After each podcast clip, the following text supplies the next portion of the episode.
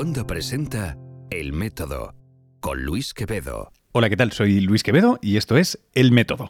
Sabes que en, este lugar, eh, para las orejas, que tenemos en el mundo digital, nos puedes encontrar en el método.fm, el método.fm, se lo he dicho ah, medio mal, y que este podcast forma parte de la comunidad de podcast independientes Cuonda, que puedes encontrar en cuonda.com. Y vamos, si la ciencia no es lo tuyo, apaga ahora mismo. Eh, no, en serio, si la ciencia no es solo lo tuyo, eh, puedes encontrar muchas cosas más interesantes también en cuonda.com. El episodio de hoy, el episodio de hoy es uno de los que me pone muy contento porque mezcla uno de los sonidos más bonitos que hay en este mundo. Escucha. El de un libro nuevo, fresco y maravilloso con el ruido que va a hacer ahora su autor. Santi, preséntate, por favor. Luis, qué, placerazo estar aquí. Pues mm, yo soy Santi García Cremades, soy una persona humana y mejor persona matemática. Y me dedico a contar las matemáticas de la forma que siempre me han gustado a mí. Me hubiera gustado que me lo hubiesen contado de esta manera también. Y, no lo hago de forma altruista, lo hago de- porque a mí me gusta. Y lo hago de forma ego- egoísta. Y yo solamente espero que a alguien alguna vez me diga, pues mira, no lo había visto así, eh, este concepto no lo tenía en la cabeza y gracias a ti, pues me he divertido, pero sobre todo he aprendido. Yo eso es mi, mi objetivo en la vida y con este libro he plasmado todo lo que he recogido hasta estos 32 años que tengo ya, pues de una forma, mm, espero que entretenida. Eh, Voy, voy a hacer el, el plug yo. Eh, en, en editorial O- Oberón, o en la colección Oberón, un número perfecto, 28 ideas asombrosas de la historia de las matemáticas. Em, si tenéis enchufe, os lo enviarán. A- a- al, al curro, en este caso, que me llegó al curro, me llegó a Telemadrid, eh, pero podéis comprar en papel, papel, que, es, que es, la verdad es que es muy gustosito porque la edición a mí me gusta mucho. Oye, es la primera vez que parece que estoy vendiendo, que me llevo comisión, pero es que de verdad, es que es, es que es muy bonito. Sí, sí, sí. Eh, el libro 15% de o, o en forma o, en, o en digital y que encima eh, tiene que, cosa que me llamó mucho la atención, tiene el prólogo de un colega de, de Luis Piedraíta. Sí, y Álvaro Carmona, que, que era algo... ah, no, no lo conozco. Sí, es un cómico, era guionista de Buena Fuente. Yo lo conocí Ah. porque eh, hacía sus pinitos ya en la comedia. Bueno, con Buena Fuente él tenía un espacio que hacía como entre canción y, y monólogo. Y hacía un, con- no sé, tenía un, un- un espacio muy conceptual que creo que era un humor muy fino y que hacía mucha falta en España. Y él es, para mí, es la bandera de ese humor. Le llama. Eh, bueno, los dos son un poco humor que le llaman cuántico porque es de las pequeñas cosas. Es muy suave. Es muy suave, sí. A, a Luis por lo menos sí que lo conozco. Y Luis es, un maestro, vamos. es siempre en voz bajita y callándolas. Ahí está. Eh, Tiene, tiene mucha... Qué bueno, qué bueno. De hecho, eh, no sé si sabías, yo, eh, o sea, el, el- el otro Luis y yo nos conocemos eh, irónicamente de Nueva York porque yo le, le invité a presentar su película, La habitación de Fermat, Qué bueno. en el Imagine Science Film Festival, en no sé qué edición. Yo, dirigía el festival de cine allí y, lo, y tenía una sesión en español junto con el Cervantes, con el Instituto Cervantes. Y eh, traje a, Luis a presentar la peli. eh, tiempo después eh, de haberse estrenado y, tal, pero fue, fue, vamos, fue un, fue un super evento súper chulo. La verdad que súper, súper chulo. Yo- pero bueno, lo, lo conocí yo de forma. Para mí era algo romántico llamar a, a avisar a, a- a los dos cómicos, Álvaro Carmona y Luis Pedraíta, porque fueron mis dos primeras actuaciones en directo con público de haciendo divulgación científica. Y entonces el primer prólogo, realmente el, el auténtico era el de Álvaro Carmona. A Luis se lo, le avisé para hacer la contraportada. Pero hizo una contraportada tan chula que la editorial dijo, vamos a hacer un prólogo, que solamente es una paginita. Pero era tan chulo, tan bonito que dice, esto merece estar dentro. Y digo, bueno, pues lo que queráis vosotros. Pero para mí era algo romántico y de hecho eh, Luis, con su película La habitación de Fermat, Sí. Hizo una oda a las matemáticas y a grandes matemáticos. Yo eh, a nivel personal le dije que, hombre, que el contenido matemático de la película no es muy elevado, ah, es una peli. pero es una peli, claro. Y, y creo que lo que hace de verdad es referenciar a, a grandes matemáticos de la historia que tienen detrás una historia para hacer películas cada uno de ellos, como, como Galois, como Hilbert. Hay algunos ahí que en la película presentes, y sobre todo Fermat, que era el que hacía retos a los matemáticos. Que no sé, es una cosa que, que mm, le doy la enhorabuena por haberse atrevido a hacer ese, ese guiño a la matemática y esa oda, esa poesía. La, la verdad es que es una, es una peli muy chula. y, y no son. Bueno, lo- lo- luego te saco el tema otra Sí, vez, sí, sí. Porque no, no quiero que se me vaya el hilo, pero hay, hay- hay tema de conversación ahí por, por- por cómo está hecha esa peli que me parece muy, muy particular.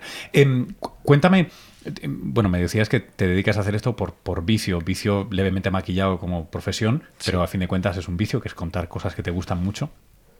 Eh, yo por la parte que me cuenta, que, me toca muchas veces, digo que soy un mamporrero de la ciencia. Mamporrero me gusta mucho. Que es, básicamente lo que hago, ¿no? Intento que se reproduzca y que, y que siga para adelante. Pues este es un libro muy chulo. Antes estábamos, eh, eh, eh, spoiler, antes estábamos grabando aquí, aquí en Madrid, en el estudio este chiquitín que tenemos, tenemos la parte del podcast y la parte de la tele.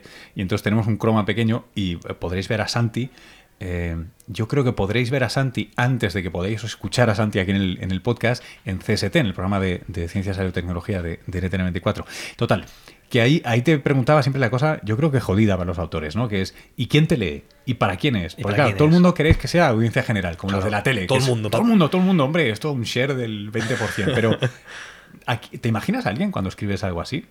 Pues mm, que, la, la pregunta del millón, porque eh, tú desearías que fuese todo el mundo el lector, ¿no? Eh, que desde mi madre hasta, hasta el mayor matemático de España me, me lea y el extranjero también, que le lea a todo el mundo y que se traduzca a todos los que idiomas. Que aprendan español para leerte. no eso, sin idioma ni nada, todo el mundo a leerlo así, tal cual, entero.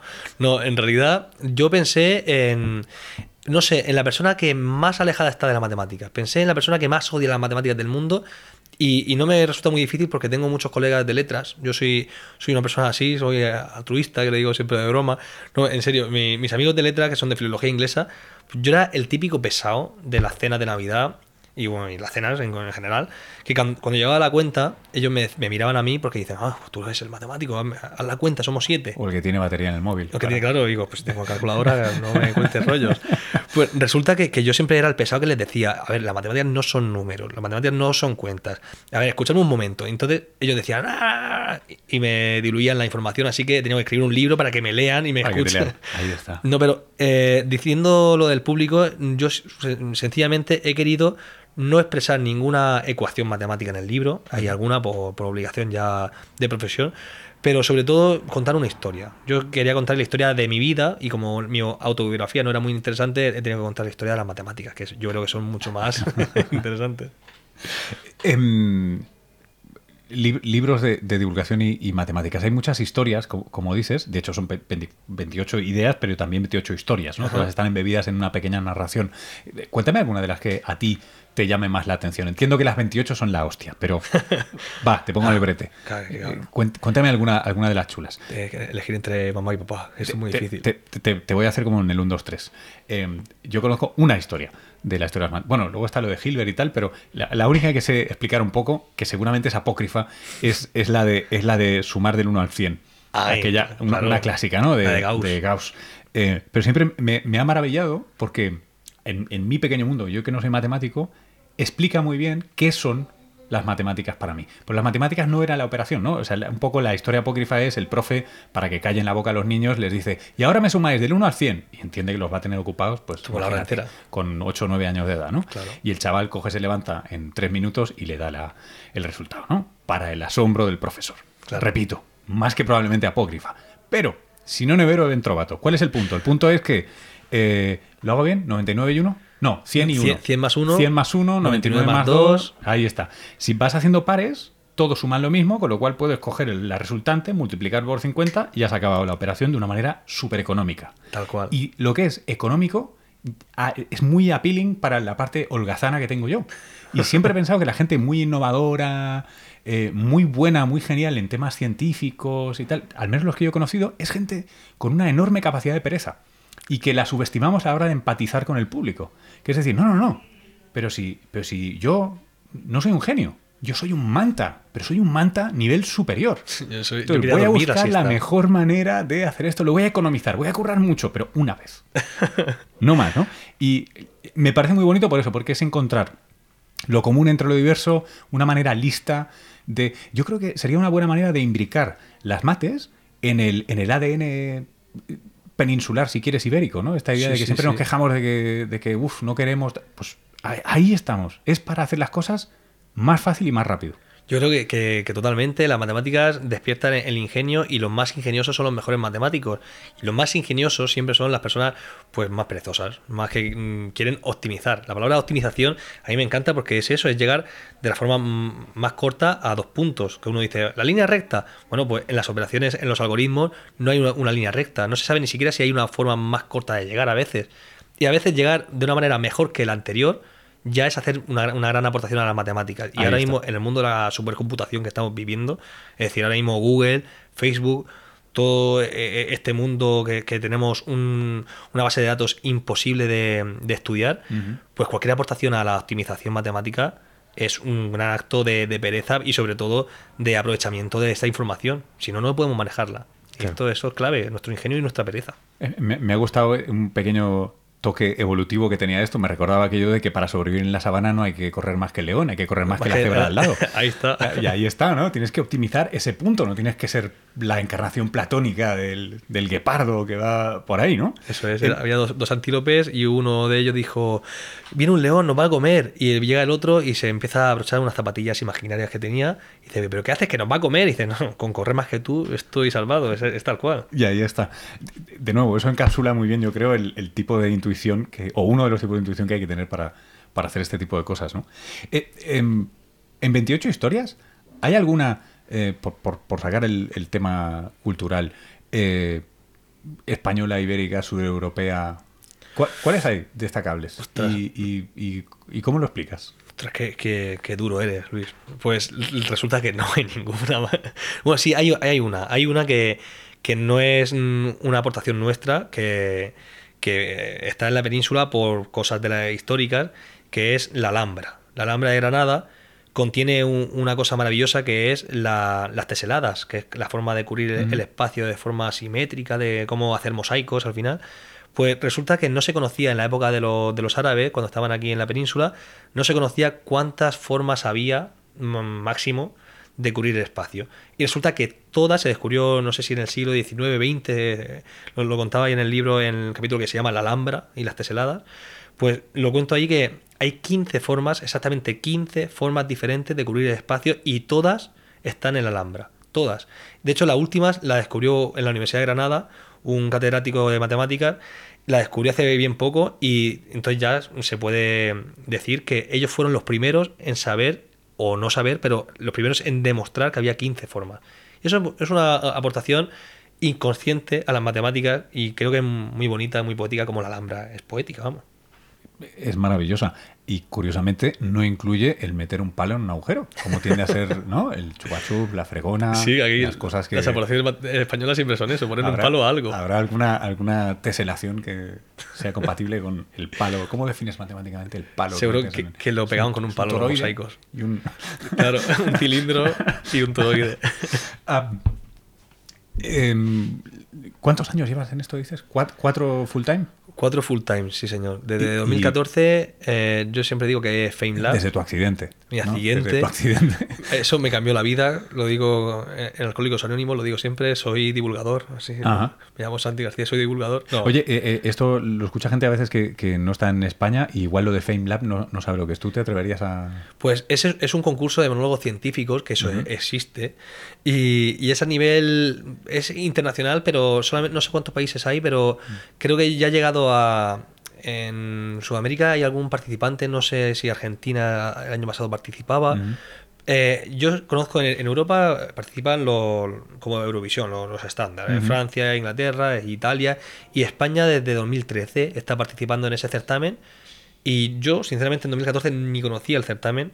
Me recomendaron en la facultad. Dice, oye, tú que eres muy gamberrete eh, con las matemáticas, a ver si te atreves a hacer aquí un monólogo con las matemáticas.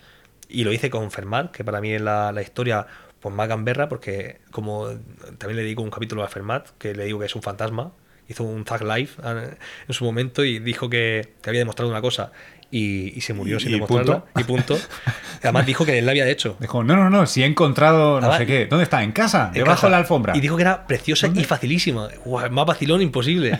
y, y claro, lo- los matemáticos de la época, que él era, él era un aficionado, no era matemático, era un jurista. Y decían en la época, pero este, este tío nos ha vacilado y, y se muere ahora y, nos deja aquí un marrón. Y estuvo ese marrón 300 años. Ujú. Pues esa historia que fantásticamente cubrió también Peradita, como estamos diciendo, en su película, pues yo la recogí también para hacer el monólogo y eso me cambió todo. Y descubrí un mundo nuevo. Y, por, por acabar de contárselo a quien, y no recuerdo el año, pero famosamente, un ruso hace Ah, no recuerdo, poco. Eh, eh, publicó, eh, bueno, publicó, primero declaró que la había resuelto, después publicó y la no de cuánto tiempo... Poncaré. Sí, sí, Ahí he cruzado yo mis cables. Sí, sí, pero era de los siete problemas del milenio. Eso es. Que, eran del... sí, que ya Gilbert lo postuló algunos de ellos y después en la... Mm, ostras, no me acuerdo de la academia, pero en el año 2000 se postularon siete problemas del milenio con un millón de euros cada uno de premio, dólares, de cada, un millón de, dólares cada uno el que lo resolviese. Y, eran muy difíciles, obviamente. Y Grigori, Perelman, un señor que, tiene pinta de, vivir con su mamá y efectivamente vive con, su, mamá, Y, le peina a su mamá, por lo menos parece eso. Y el caso que resolvió la conjetura de Poincaré, que era uno que se refiere a la topología, difícil de, explicar. pero se refiere a, cómo eh, hacer un anillo alrededor de una esfera de cuatro dimensiones, para que nos hagamos una idea, es uno bastante loco todo, pero lo consiguió demostrar y el tío no quiso ni recoger el premio, ni quiso extremistas. Pasando de todo. Pasando de todo. El que dice, no, no, el premio ya, era eso. Ya era demostrar eso. ¿Qué, premio quiero ya? Es, la versión positiva de Luna Bomber. Totalmente. Eh, muchos, muchas características en común, pero el chaval aporta en lugar de enviar bombas. Totalmente. Em, en fin. Nos dio una, lección de humildad a todos, eh, Grigori Perelman. Nos dio eh, la, lección de, nuestra vida, que era que lo importante es el conocimiento y el, dinero es algo material que, no, nos, no nos va a hacer mejores personas. Eh, yo en momentos como este siempre recuerdo aquello de que cogito ergo sum es la aseveración de alguien que subestima el dolor de muelas. Es cierto, pero hay que comer. Hay que comer, sí, hay que llegar a fin de mes. ¿por qué, ¿por qué, digo esto? Porque de, de hecho tú, o sea, está, presentas un libro que es, que es de divulgación y, en general la gente, pues, eh, primero tiene que pagar el, alquiler o la hipoteca, si todavía es peor la situación, que comer, que hacer muchas cosas. Y a veces parece que sea eh, accesorio, cosmético, eh, casi frívolo, ¿no? Dedicarse a temas de divulgación. Ya no digamos, em, hace, hace poco estaba aquí en estos micrófonos Jorge Pla García, está hablando de, Qué bueno. Pues, las misiones a Marte, ¿no? y, es el típico tema este de, pero ¿cómo te puedes gastar 10.000 millones de dólares en enviar un laboratorio a Marte cuando aquí la gente pasa hambre?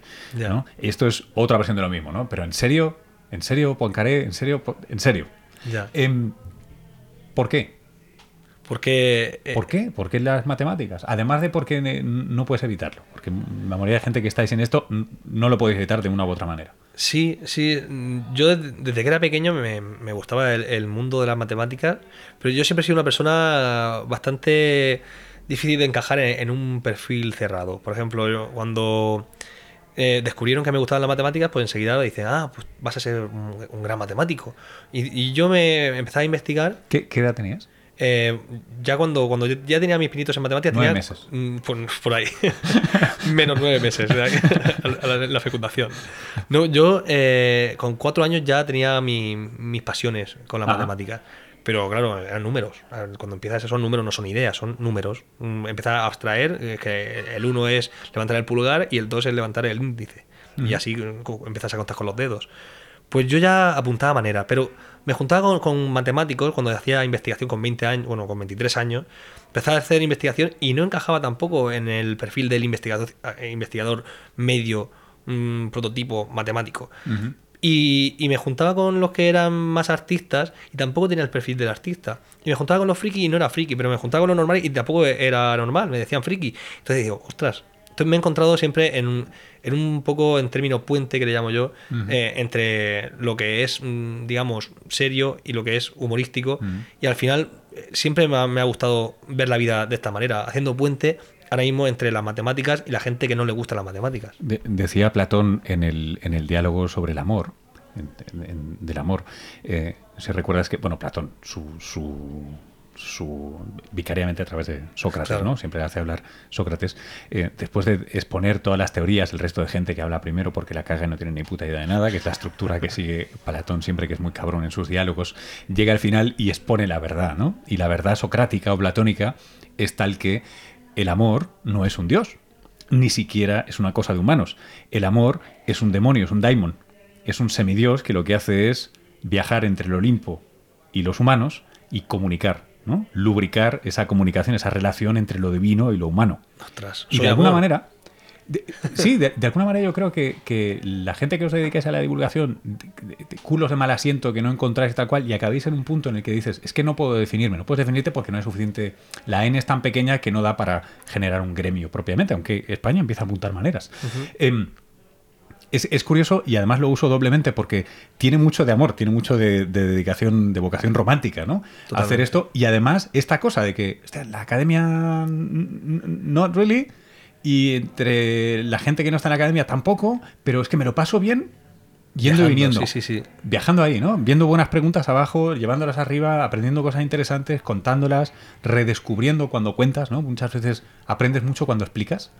Eh, Totalmente. Lo que- he yo siempre digo que he aprendido más fuera de la carrera que dentro de la carrera. Es duro decirlo, pero es así. Yo apre- aprendo todos los días, que es lo más maravilloso de, de- de esta profesión. Aparte, yo doy clase en la universidad y me, me gusta dar clase, pero mi pasión real, real, si tengo que ser sincero, es el aprendizaje del camino, ese viaje. Si eh, eh, tenemos los tres estados sólido y líquido, a mí me gusta el, el humo este que el gaseoso, que, que- que lo cubre todo por la segunda ley de la termodinámica. Creí que vas a decir que te gustaba lo sublime. solo. A pesar de que iba a decir algo de, de lo- Sublimar. de los pedos. Yo no- Em, oye, em, cuatro años. Vale, Sí. no son muchos años, pero has estado intenso aquí metiéndole. Em, ¿Qué tal divulgar matemáticas? O, bueno, divulgar es que es, un verbo que a veces me cansa un poco, pero vamos, dedicarte a esto de contar cosas sobre las matemáticas en España, porque básicamente tu marco ha sido ibérico, ¿no? Sí, español. sí. Eh, y, y en español y en, y en- lengua española. Em, ¿Qué tal? De lo que te imaginaste a lo que ahora ya puedes decir que es o que has aprendido, ¿qué, te parece del dicho al hecho? Joder, pues mm, la verdad que, que he viajado por todos los sentimientos del mundo. eh, la verdad que la divulgación, como dices, es, un, es una acción que no me gusta definirla como, tal. Yo de hecho siempre digo que el mayor éxito de la divulgación es que no se llame divulgación y se llame mm, cultura. O yo qué sé. o- Historias, novelas, sí, sí, no importa. O sea. Sí, que, sí. que le quites la etiqueta de científica porque para que no sea una cosa que Tal requiera cual. cuidado especial, guantes, gafas. Tal cual. Y yo me he encontrado, pues, mm, dos, digamos, dos perfiles muy claros, que es gente muy motivada, gente con la que es muy fácil trabajar y gente maravillosa. Pues me voy a poner así pelota y digo, "Ojo, el público es maravilloso. Pues gente que de verdad que, que, me- que da gusto trabajar siempre codo con codo. Me he encontrado con, con, compañeros que se viven de esto y se mueren por, por seguir en, esto. Y a la vez también me he encontrado gente que, que rema en contra. Y eso yo nunca lo he entendido del todo. No, no he entendido eh, los divulgadores, ya digo, reiterando esto, que van en contra de la propia divulgación. Yo siempre he entendido que la divulgación tiene que nu- nutrir a la ciencia y nutrir a la población, que es un, como decimos, el viaje en, medio. Y hay muchos divulgadores que están muchas veces en contra de la propia función del divulgador. Y me he encontrado con los dos perfiles, además muy extremos. Es decir, no, no, entre el 0 y el 1, no, ahí había poquitos números. Y yo busco los unos, que para mí son los que, los que suman. Los ceros son neutros. No, Eh, Es curioso, en, en este podcast en, en alguna ocasión es un tema eh, perenne, porque sale mucho, eh, y, y- y- y es curioso porque, bueno, antes cuando estábamos preparando el- lo del croma, ¿no? Eh, yo, yo tiendo a etiquetar a tus ceros como talibanes. talibanes. Talibanes de la Creo ciencia, que ¿no? está bien definido. Eh, que, es, que es aquella gente que, en, en mi uso del término, eh, perdonadme, que estoy seguro que hay maneras mucho más exquisitas y cultas de hacerlo, pero en este término que, que yo me invento ahora, es la gente que pone el dogma por encima de el fondo o la arquitectura del conocimiento científico. ¿no? El conocimiento científico tiene un mérito del que presumir, que es que, oye, pues tiene lo del método y el método es la hostia. ¿Por qué? Primero porque es el título de este programa. Y eso, eso ya le ha ganado mucha simpatía. Y segundo, porque es un mecanismo que fu- funciona con el tiempo. Lo, lo aplicas, se lo pones a todo, es como glutamato monosódico. Tú se lo pones a todo y todo mejora. y todo sabe mejor. Sí, sí, sí.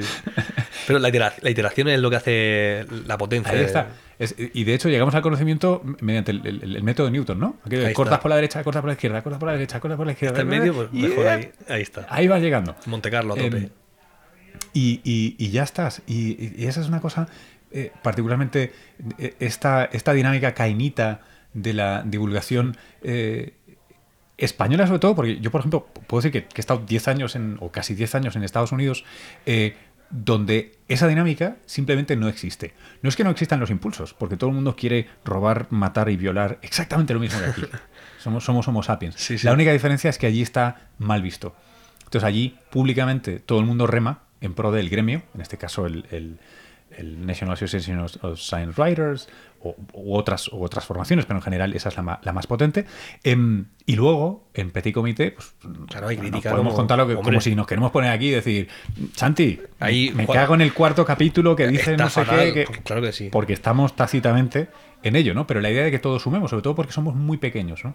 Y, y- y se nos olvida a veces esto de que eh, ponemos en práctica aquello de que en el país de los ciegos el tuerto es el rey y queremos ser el único tuerto. Vamos intentando sacarle los ojos que les quedan al resto de gente a ver si soy el único que se queda con un ojo. Ahí está. Em, y, y sumamos poco, ¿no? Eh, también recientemente en, en estos micrófonos eh, estaba Andreu Climent de Ciencia en el Parlamento, que es una de esas iniciativas que de vez en cuando renace como un ave fénix eh, e, e- e ilumina, ¿no? O sea, ilumina un poco el, el mapa de, de la divulgación, la ciencia, la política científica, etcétera, y que a, a mí en particular me, me, me hace mucha ilusión, porque es como la manera ideal de acercar la ciencia, una de las maneras ideales de acercar la ciencia, ¿no? Que es, oye, la ciencia puede ser un instrumento para la práctica política. No venimos a pediros dinero. Digo que puede ser un Sí, sí, instrumento. podría serlo. Usadnos.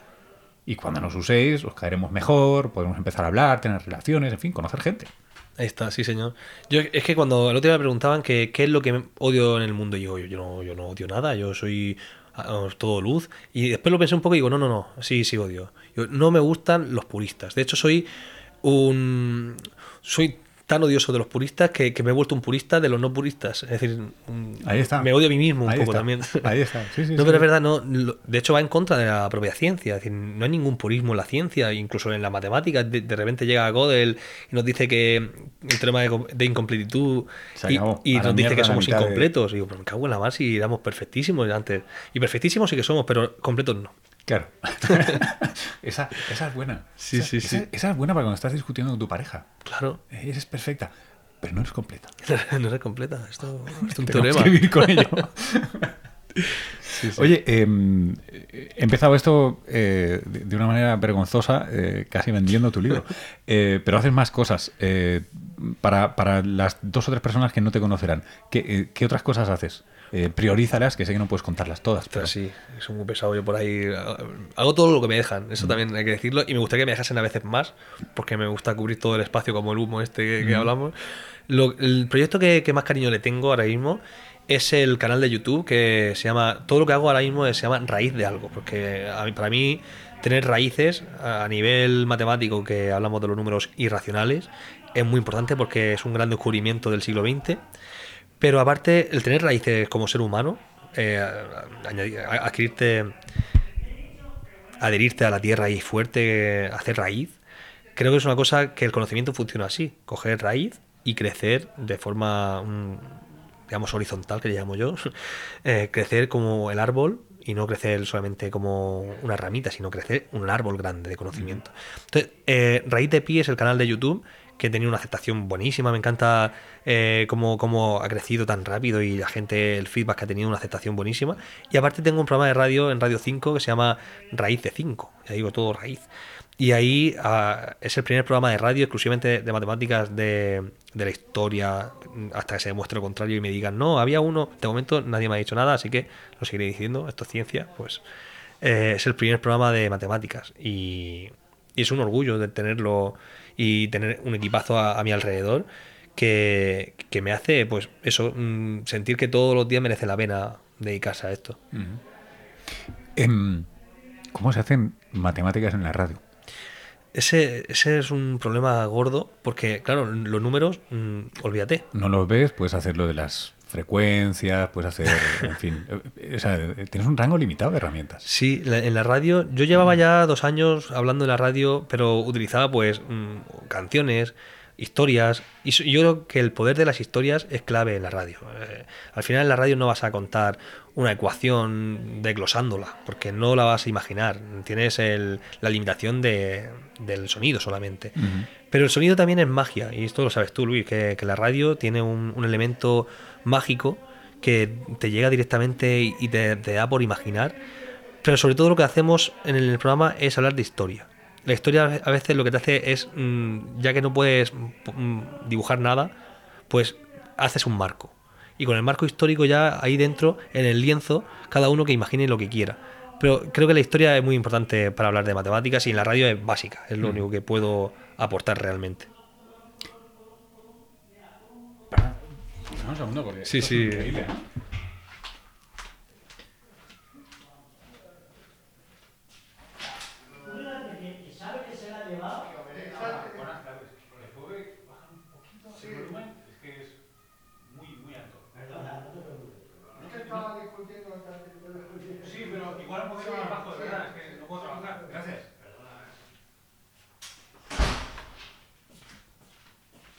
Estaba ahí la puerta, ¿no? Sí, sí. Sí, sí. dos minutos, no pasa nada. Em,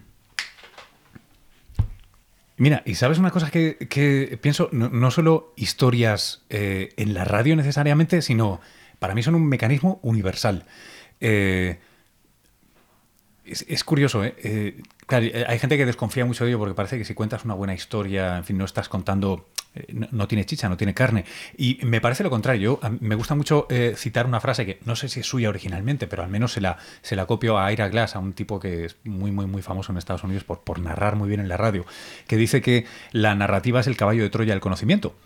es la manera de meter un conocimiento en un cerebro ajeno es usando una historia. porque las historias entran en los cerebros y una vez están dentro puedes liberar el, paquete que llevarás. No pasa nada. Eh, siempre, siempre funciona. De hecho, yo por el tiempo que fui profe de, comunicación, yo daba clases en, en la, en la, en la facultad de, ¿cómo se llama? En el CIAS, que es el eh, eh, School of Engineering and Applied Sciences, en, allí en Nueva York, en Columbia. Y, lo que hacía era, em, básicamente, intentar enseñarles a desarrollar, en la medida de lo posible, medio semestre, em, desarrollar una especie de intuición narrativa. Es decir, que entendieran que las historias tienen fórmulas y que hay maneras de componer cualquier ítem de información, cualquier sistema, lo puedes adaptar a una historia. No digo que tenga una historia, pero que lo puedes adaptar a una historia. Y si lo logras hacer con más o menos éxito, por cierto, nunca está acabado, sino que es un, es un work in progress perenne, eh, comunicas de una manera mucho más efectiva. Pero no solo divulgación, divulgación, entrevistas de trabajo, grants, cuando escribes becas para que te las den. si cuentas una buena historia, ah. infectas un cerebro ajeno con mayor efectividad. Y a fin de cuentas aquí estamos para optimizar, ¿no? bueno, pues optimiza esto, no, no, des, no des con el mazo, ¿no? No seas un pesado, sino usa eso. Es como eh, para los que les gusten la, biomedicina, es como un adenovirus, ¿no? O sea, ¿cómo metes un gen que no toca a aquel organismo utilizando un virus? Bueno, pues eso es eh, para nuestros cerebros que en cierta medida las historias, las narraciones. Em, seguro que tienen sus límites, ¿eh? Pero, pero vamos, claro, en, mates que, mates que tienes. Bueno, en mates puedes hacer muchas cosas, desde las biografías e historias y episodios históricos a cosas como con las que abre, con las que abres tu libro, ¿no? Que es em, esta idea que además me, es muy bonito, me recuerda a una cosa que decía mucho Carbonell, eh, esto de la cultura, la cultura, las raíces, cultivar, culturas, cultivar, etcétera. E, esta idea de que no habría o, no nos podemos imaginar las primeras civilizaciones que dejaron huella arqueológica sin las matemáticas. Eh, eso es, eso es la bueno, yo tengo una historia romántica de todo esto, que es que yo de pequeño, ya de con ocho años, veía una serie documental en la tele que se llamaba Más por Menos y Universo Matemático, y la dirigía y la presentaba Antonio Pérez Sanz, que para mí era pues un, famoso matemático, el único que conocía. Y por cosas de la vida, lo conocí tras mm, el concurso este de monólogo científico. resulta que le gustaba lo que hacía, menos mal, porque si no hubiese sido un palo duro. Y, he tenido la suerte ahora de trabajar con él. Él me escribe eh, en el programa de radio, escribe los latidos de historia. Y me, decía siempre una frase, dice, mira, Santi, olvídate de lo que diga la gente, de, cualquier método de contar. Eh, la divulgación se hace divulgando. me lo dice siempre así. Y él, después de tanta iteración que ha tenido en su vida, él tiene un, gran impacto con, las historias. Y me encanta porque en, el programa hablamos de, biografías y precisamente hablamos del, peso de la historia. Y la historia es que nos dice que las matemáticas nacieron con las letras. Es decir, eh, la primera contabilidad fueron a la vez los primeros números y las primeras palabras. Entonces, los babilónicos, la primera información que tenemos, los sumerios, los babilónicos, tienen ahí una serie de contables y tienen numeritos, el concepto, como, como en mm. la cartilla de, una abuela, pues igual. Tenían los babilónicos sus cuentas y dicen que la primera operación, por lo tanto, así mm, intuitiva que, recibimos en, la historia de la humanidad, fue la resta. Porque nosotros teníamos, cuando nos, volvimos sedentarios, empezamos a, cultivar, a, crear cultura y teníamos un cultivo. Entonces, lo importante era cómo optimizabas ese cultivo, cómo eh, restabas lo menos posible. Entonces, la resta, una vez que. Porque el almacenamiento lo tienes ahí, no tienes que sumar, eso es lo que viene en la tierra y, el trabajo. Pero lo importante era cómo restaba lo menos posible. Entonces, la resta es la primera eh, operación aritmética de, la historia. Y, es bonito empezar a pensar así, ah, bueno, entonces la resta, después los números, después los primos, y así vas construyendo un conocimiento a través de la historia. Yo, yo, tengo una píldora, una píldora de, arqueo, si, si, te sirve para algo, que es, ciertamente sarcástica, pero em, Impuestos. Los impuestos son la base de, la civilización. Y de hecho, las primeras tablillas eh, que tenemos son básicamente intercambios comerciales destinados a poder pagar impuestos. Tal cual. En última instancia, ¿no? Los montoros de la época. Que, de hecho, que de hecho, por eso si te fijas, eh, es que eh, hace, hace un tiempo leí un libro que me, explotó el cerebro con un concepto que nunca había caído. Debe ser muy habitual para los que estudian estas cosas, pero yo que no sé tampoco de esto.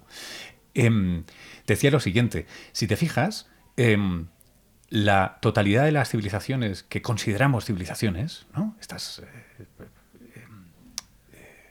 el fértil creciente, Chile, en el, en el Yangtze, en el Río Amarillo, en Mesoamérica, etcétera, están solo basadas no en la agricultura. Eso no es cierto, porque agricultura se preparaba, se usaba antes. Construcciones, había antes. Es en grano, en cereal que produce grano. ¿Por qué? Porque el grano tiene tres características que son la hostia puta. La primera, es predecible. Se, recoge una vez al año, no dos. Como los melones y las sandías. No hay ninguna civilización basada en las sandías, porque no se recogen una vez al año. Dos, es predecible. Puedes predecir con muy buena, con muy buena probabilidad cuál es la producción de ese campo. Y tres, se puede guardar y se puede transportar de manera efectiva. Lo mismo, porque una civilización basada en sandías no puede recoger impuestos en áreas geográficamente extensas. Qué bueno, interesante. Tiene que hacerlo en trigo o maíz o arroz. Qué bueno. Entonces, ¿por qué desarrollas la contabilidad, el, alfabeto escrito y las primeras matemáticas? Porque tienes que hacer tres cosas. Poder predecir eso, poder calcular el área, la productividad, el paso del tiempo y por tanto cobrar impuestos. escritura, matemáticas, todas para poder cobrar impuestos. Y ahí es donde concentras generas eh, desigualdades y creas monumentos. Y eso es lo que nosotros llamamos civilizaciones. Probablemente una de las cosas menos civilizadas que se hicieron al principio de nuestra historia. la menos civilizada, sí, sí, sí. qué, paradójico. Pero, y, después, por ejemplo, cuando estudiamos los logaritmos, las integrales, las derivadas, que eso ya viene del siglo XVII, dice, ¿por qué? ¿Por qué esa necesidad? Pues prácticamente por otra revolución, por una revolución industrial y económica. Y, al final es, es, esto lo que nos mueve, sí. Somos, somos seres de, de competir y... Sí, sí, estamos vivos, quiero decir. lo que estamos es luchando contra la termodinámica. Ahí está. Y las matemáticas son muy eficientes contra la en ayudarnos a ganar, ¿verdad? El, por cierto, otra cosa, para, para los que no... Eh, para los que os hayan históricamente dado más miedo o pereza a las matemáticas, otra de las historias maravillosas es que, o sea, el día que entiendes que es una integral. Hombre, claro. Que es automatizar un área bajo una función. O un volumen, claro, depende de la dimensión. claro, pero eh, esto, yo no sé por qué no se enseña de esta manera tan sencilla. Con lo bonito que es y lo fácil que es, con, te ponen, Legos. Eso es, te ponen directamente eh, una tabla de, interacciones o, una tabla de derivadas. Claro, y, tú dices, claro, es que yo, eso no, me vale para nada cuando voy al supermercado. Hombre, ya te digo, no te vale para nada porque no te he enseñado de la forma para que tú las veas. Yo creo que, lo que hay que hacer es empatizar. Empatizar quiere decir simplemente eh, ponerse en el lugar de las matemáticas, sentir como algo propio. Y, yo creo que, esto, las derivadas, que vale para calcular máximos y mínimos, esto nos valdría para cualquier cosa. calcular máximos y mínimos en la vida, en, en lo que vas cobrando cada mes, en lo que cualquier cosa esta. Si sabes, yo siempre digo que si sabes modelizar, que es hacer estadística, que no es tan difícil, es una cosa muy asequible que, que ahora con un ordenador, incluso con una aplicaciones móviles, Ujú. puedes modelizar y decir, pues mira, mi distribución es una T de student y, se, pare- y es esta curva. Y, que, y se vería súper formal y muy bonito con, poco, con poca información. Y estas cosas nos enseñan. Modelizar, después saber interpretar la información, que es con las derivadas, con, la, con las integrales, y, y saber aplicarlo después, que es haciendo un poco eh, el sentido común. O sea, con un poco de ética y matemáticas, al final te haces un ser inteligente. Ahí está. Y si no, siempre podéis hacer lo que hago yo, que es buscarme amigos que sepan de matemáticas y los tenéis cerca en el micro de enfrente. Y, Esponjas humanas. Es un buen, es un buen, es un buen punto intermedio. Por esporas está bien. Oye, eh, Santi, se- se- estamos ya llegando al final del, del, del programa. Me gustaría que, que contaras dos cosas, aunque va a estar en las notas del podcast, obviamente, pero para quien no- lo escucha con un speaker de estos, un, un- un- speaker de Amazon una cosa de estas que no tiene delante la pantalla, eh, ¿dónde te encontramos y, cómo lo hacemos? Pues eh, el libro se llama Un, un número perfecto, 28 ideas asombrosas de la historia de las matemáticas. Google es maravilloso, tú pones esto y sale. No, no, Google, es el demonio, que vende tus datos. a- Sí, bueno, ya yo estuve en Google y les pregunté, ¿qué hacéis con los datos? Y dicen, nada, nada, nada. ¿Qué datos? ¿Qué ¿Qué datos? ¿Qué, ¿Qué dices? ¿Qué, trillón de dólares estás hablando? pues no, eh, Google es maravilloso, de verdad, tiene mucha información. No sé cómo lo usarán al final, pero si hay unos matemáticos, seguro. Mm. Pero tú pones esto y encuentra tu libro. Sí, eh, o Santi García Cremades, la verdad que es, sencillito, pero sobre todo mm, yo lo que más me llega es por Amazon. Amazon todo el mundo es- está en Francia, en Sudamérica estamos luchando a ver si llega y, y pronto estaré de gira por, por ahí, no lo sé, si, si saldré fuera de, de la península estoy deseando eh, hacer un poco de recorrido eh, iberoamericano. Que creo que ahí hay un, un foco del conocimiento buenísimo. Tú lo conoces bien, Luis. Y, y con el YouTube me- estoy aproximándome a, a ese, a ese público y el libro espero pronto, pronto tenerlo a nivel internacional. Qué en, bueno. en- en arameo y en todo. Ahí está, hombre, por supuesto, todas las lenguas fundamentales para la matemática. Está. Babilonio. arameo Vas a hacer una edición en tablillas de, de arcilla, y supongo. esperanto. Santi, muchísimas gracias por haber acompañado hoy aquí en, el método. Gracias, Luis. Eh, nada, chicos, tenemos que echarle cierre ya. Esto ha sido un episodio más del método. Recordad el método.fm. Ya sabéis, las webs de los dominios de los caros, de los molones. .fm. Es un podcast con categoría. Eh, coñas aparte, nos encontráis en cuonda.com, la comunidad de podcast independientes en español. A Santi, si no lo seguís ya, eh, mirad en las notas del podcast, os pongo un enlace a su Twitter. Por lo menos merece mucho la pena. Es un buen hilo del que empezar a estirar. Eh, el libro os lo recomiendo un montón y no, no me llevo ninguna comisión, como siempre. Ya sabéis que esto es hedonista completamente. Hasta la próxima.